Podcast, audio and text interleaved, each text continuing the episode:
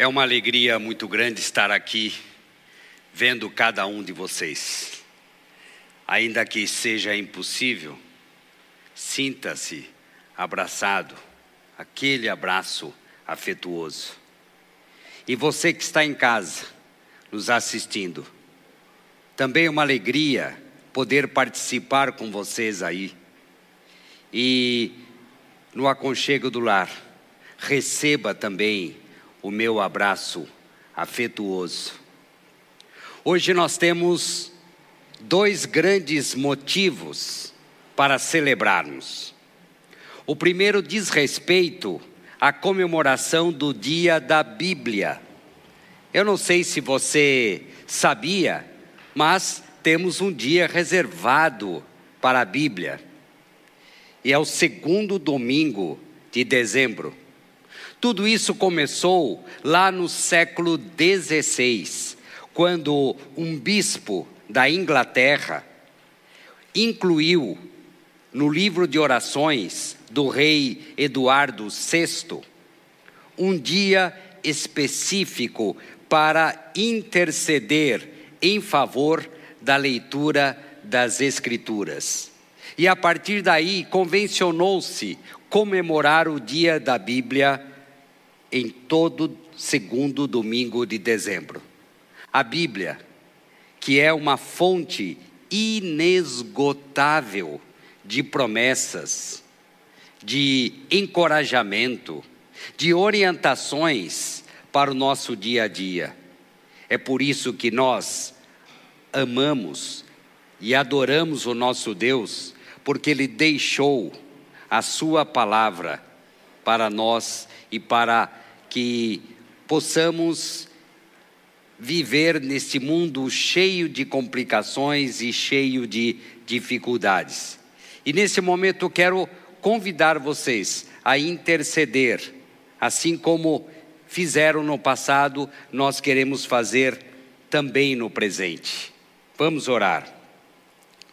Senhor, agradecemos por deixar a Sua palavra que nos dá orientações sábias para o dia a dia. Nos ajude, Senhor, a intensificarmos a leitura e o estudo da Bíblia. Oramos pelas pessoas que ainda não têm o hábito de ler a, a tua palavra, Senhor. Que nós sejamos agentes de motivação e de ensino da tua palavra. Também intercedemos pelos povos que ainda não têm a tradução da Bíblia em sua língua natal. Dê forças, sabedoria, perseverança àqueles que se dedicam à árdua, árdua tarefa da tradução. Nos lembramos dos nossos irmãos aqui e toda a equipe de sinais de amor que tem trabalhado para que os surdos possam conhecer a tua palavra, que tem interpretado. Lembramos dos nossos missionários que trabalham com a tradução. O COI na língua Yanomami, o Daniel na língua Craô e o Adriano Bacairi na língua Guajá. Obrigado pelo trabalho que desenvolvem. Oramos também pelos demais missionários da borda que se dedicam a ensinar a tua palavra. Ajuda-nos, Senhor a colocarmos em prática os princípios e valores que temos aprendido. E oramos em nome de Jesus Cristo. Amém. Esse foi o primeiro motivo de celebração, mas há um segundo motivo de celebração. Vocês podem ver pelas luzes aqui do palco, vocês podem olhar pelas ruas, luzes e enfeites no comércio, nos edifícios e até no interior das casas. O Natal está aqui. O Natal está presente no nosso dia a dia. E é um tempo de alegria, ainda que para mim tenha sido um tempo de frustração. Porque diferente de dos meus amigos, eu não tinha um dia especial para o meu aniversário. Eu nasci no dia 24 de dezembro. e ainda ganhava um só presente. Mas eu superei tudo isso, especialmente entendendo o verdadeiro sentido, sentido do Natal. Porque Natal é o nascimento de Jesus Cristo, o nosso Salvador. Não importa se ele tenha nascido ou não no 25 de dezembro. Mais provável que não. Mas nós comemoramos o 25 de dezembro. Mas não fiquemos restritos à comemoração. O nosso foco tem que estar na pessoa de Jesus Cristo, que aparece nesta época representado pelo bebê da manjedoura. E com esta meditação eu quero levá-los a desfrutar com profundidade as comemorações do Natal. Quem era aquela criança? Com que finalidade ela veio ao mundo? Responder a essas duas perguntas é fundamental para se entender e viver o verdadeiro espírito do Natal. E para isso eu quero convidá-los a ler comigo ah, o Evangelho de Cristo, segundo o apóstolo João. Nós vamos ler o capítulo 1, do versículo 1 até o versículo 14. João 1, de 1 a 14. Se você puder deixar a sua Bíblia aberta neste texto, porque nós vamos olhar mais de perto alguns versículos. A palavra de Deus, escrita pelo apóstolo João, o discípulo amado, diz: No princípio era o Verbo, e o Verbo estava com Deus, e o Verbo era Deus. Ele estava no princípio com Deus. Todas as coisas foram feitas por intermédio dele, e sem ele, nada do que foi feito se fez. A vida estava nele, e a vida era a luz dos homens. A luz resplandece nas trevas, e as trevas, as trevas não prevaleceram contra ela. Houve um homem enviado por Deus, cujo nome era João. E aqui não é o apóstolo João, é conhecido como João Batista. Este, João Batista, veio como testemunha para que testificasse a respeito da luz, a fim de todos virem a crer por intermédio dele. Ele não era luz, João Batista não era luz, mas ele veio para que testificasse da luz, a saber, a verdadeira luz que vinda ao mundo ilumina a todo homem, a verdadeira luz Jesus Cristo. O Verbo estava no mundo. O mundo foi feito por intermédio dele, mas o mundo não o conheceu. Veio para o que era seu e os seus não o receberam. Ah, mas a todos quantos o receberam, deu-lhes o poder de serem feitos filhos de Deus, a saber, aos que creem em, no seu nome, os quais não nasceram do sangue, nem da vontade da carne, nem da vontade do, do homem, mas da vontade de Deus. E o Verbo se fez carne e habitou entre nós. Que texto muito que lindo que é esse de João. E a frase que vai nos conduzir nesta meditação vai ser esta: o sentido do Natal concentra-se no menino da manjedoura. E para saber quem é esse menino da manjedoura, eu quero responder juntamente com vocês a essas duas perguntas. Primeiro, quem é esse menino? E segundo, para que ele veio ao mundo? Por que ele nasceu? E é claro, porque nós comemoramos o Natal. Vamos começar. Quem é esse menino? E nesses cinco primeiros versículos estão seis características ou seis verdades a respeito desse menino. Acompanhe comigo essas seis características ou seis verdades, e com isso nós vamos conhecer melhor quem era o menino da manjedoura. A primeira delas está aí logo no começo. Ela é bastante conhecida, mas nem sempre muito bem compreendida. É que Jesus é chamado de Verbo. Talvez você se lembre das suas aulas de português. Verbo, aquele que era conjugado. Em outras versões aparece como palavra. E no original, na língua grega, no original em que foi escrito esse texto, aparece como logos. Mas o que significa verbo, palavra ou logos? Em termos filosóficos, logos nos remete àquilo que dá ordem e equilíbrio ao universo. Sem ele, seria o caos. E sabemos que isso é verdade. Mas entenda, verbo, palavra ou logos como palavra criadora.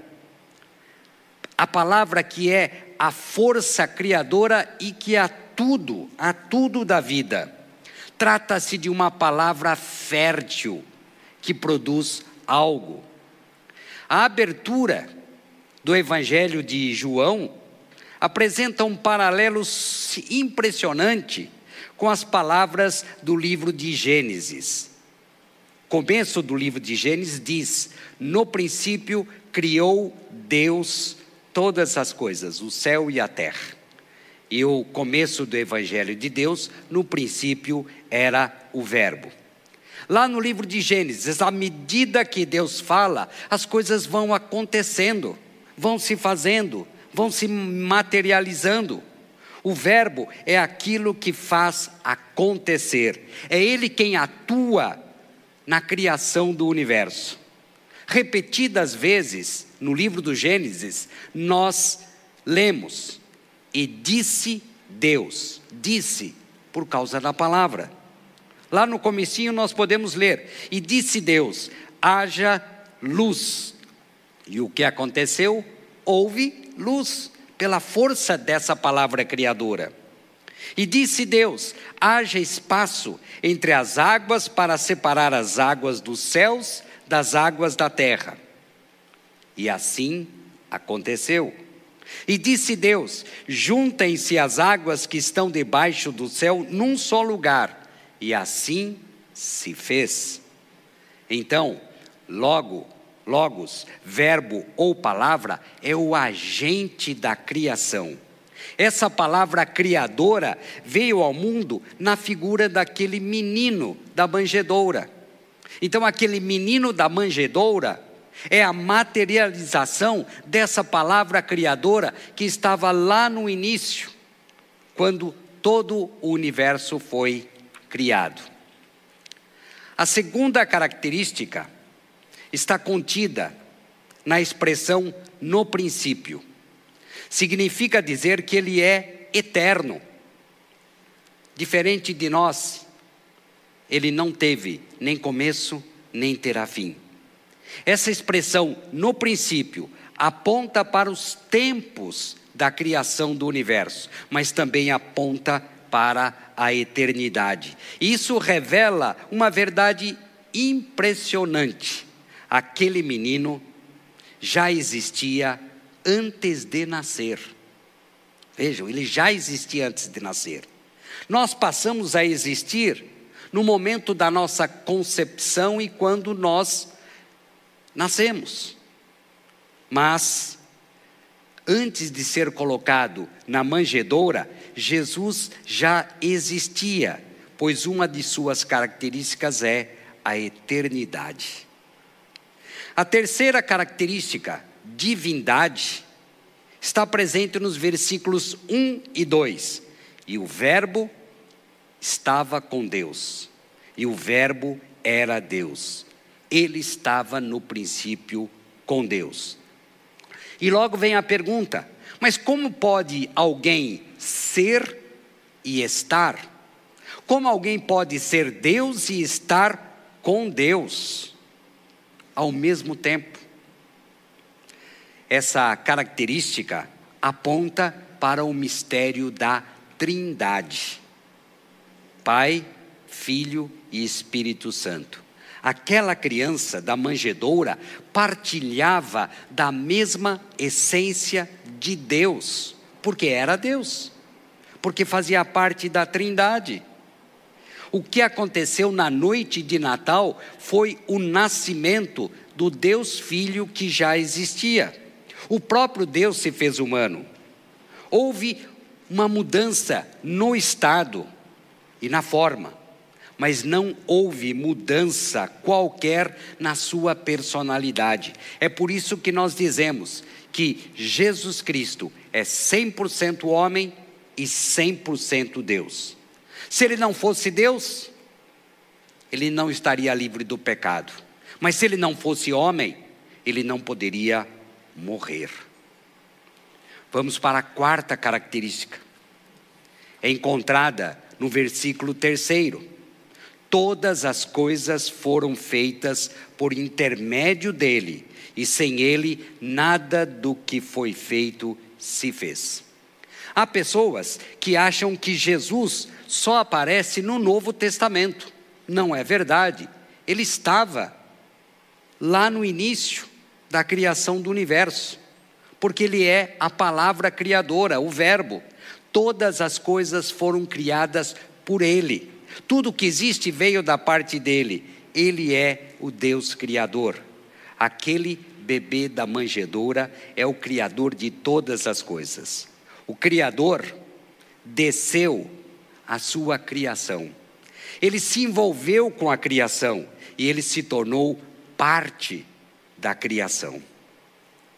A quinta característica nós encontramos no versículo 4.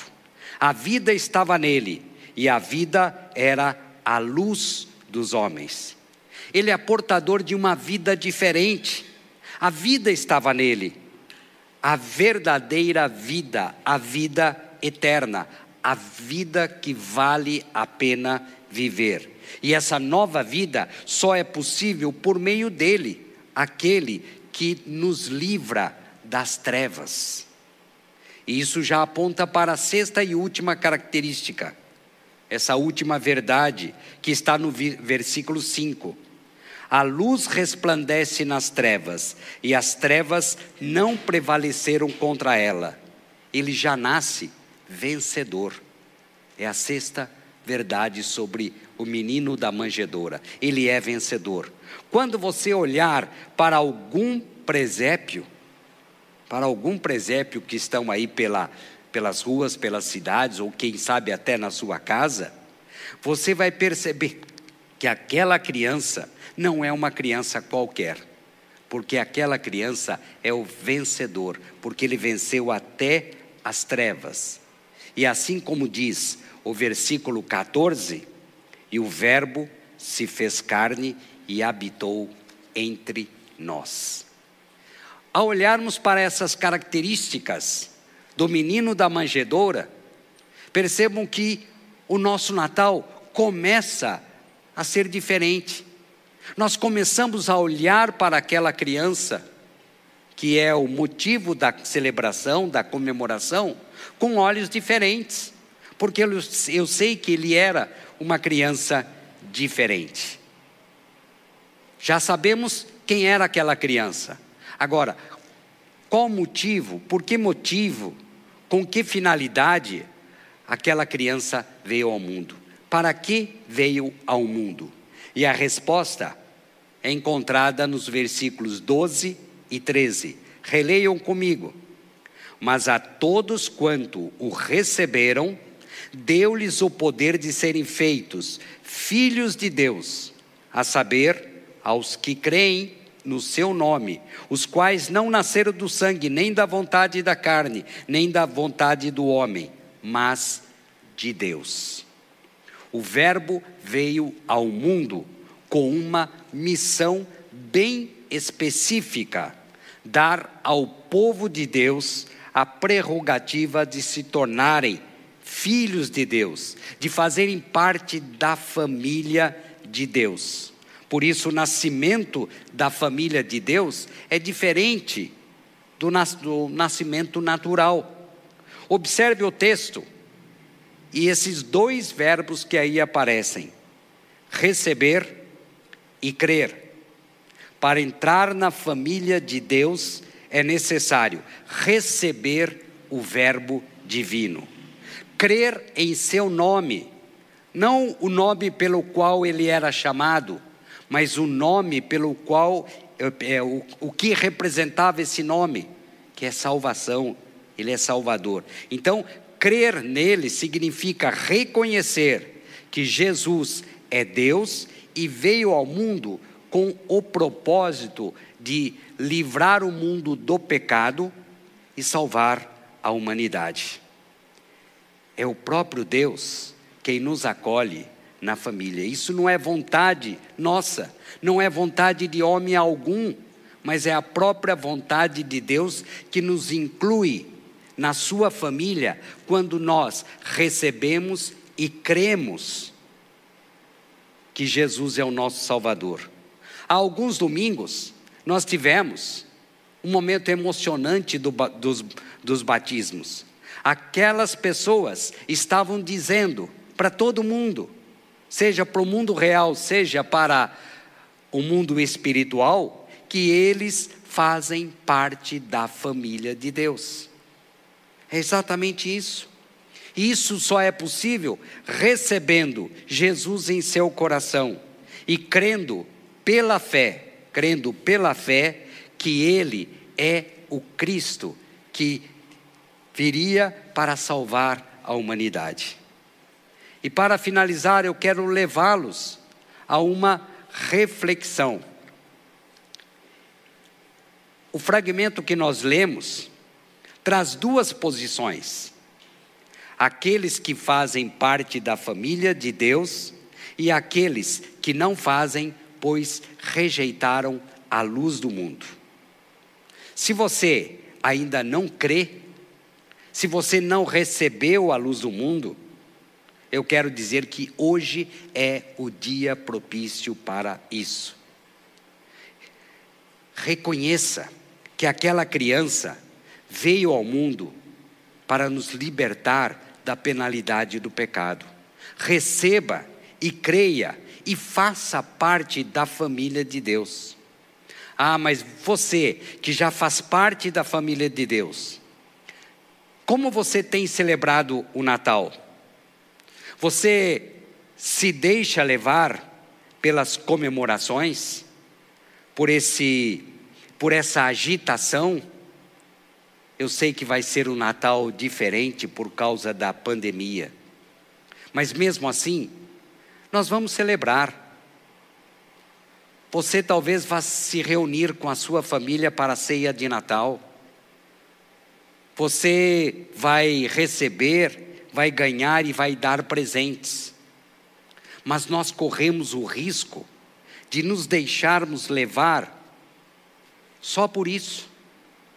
E o foco principal da comemoração do Natal fica em segundo plano. Então nós temos que refletir nessa pergunta: como você tem comemorado o Natal? Você tem ensinado para seus filhos quem é a figura central do Natal? Que Natal não é Papai Noel, ainda que nós vejamos, ainda que o Papai Noel ande por aí, mas Natal não é isso. É o nascimento daquela criança que veio ao mundo para livrar a humanidade do pecado. Você não pode perder oportunidades entre seus parentes, entre os seus conhecidos, de mostrar o verdadeiro sentido do Natal, que se concentra naquela criança da manjedoura. Nós somos chamados a não nos deixarmos levar por aquilo que está à nossa volta. Nós somos chamados a realinhar o nosso foco do Natal. E ainda que neste ano não tenhamos aglomeração, eu quero que você se lembre, na noite de Natal, que aquela criança veio para que haja salvação espiritual, para que nós tenhamos o nosso coração grato, porque recebemos e cremos em Jesus Cristo, Deus que se fez homem, veio a este mundo com o objetivo de salvar a sua vida.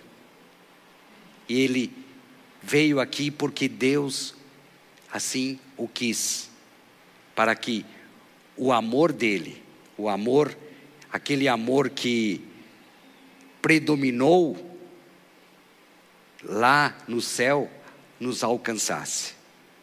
E dessa forma, eu quero dizer a você: tenha um bom Natal, celebre o Natal.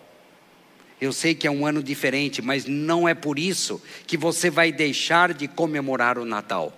Comemore o Natal, mas não se esqueça do foco dessa comemoração: Jesus Cristo, Deus que se tornou homem e que veio para ser a alegria de toda a terra. E é por isso que diz o nosso lema: alegria nasceu.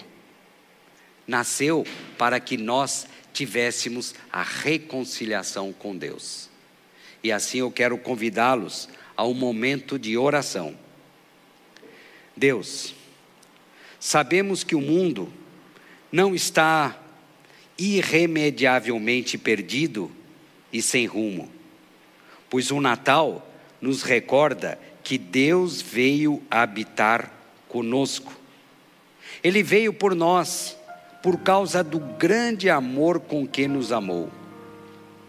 Jesus é Deus, abriu mão dos seus direitos de ser Deus, esvaziou-se e veio habitar entre nós.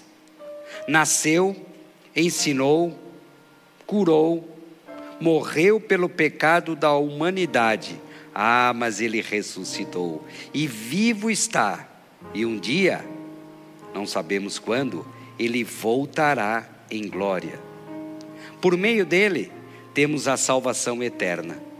Quando você vir o menino da manjedoura, saiba, ali está o seu Salvador, o nosso Salvador. Por, como diz Paulo, porque dele e por ele e para ele são todas as coisas. Glória a ele eternamente. E assim nós oramos no nome daquele que é a alegria de toda a terra, Jesus Cristo, o nosso Salvador. Amém. E que vocês tenham uma noite abençoada de Natal. E ainda que eu não possa abraçar cada um de vocês, mas receba o meu abraço afetuoso neste Natal. E glórias a Jesus Cristo. Amém.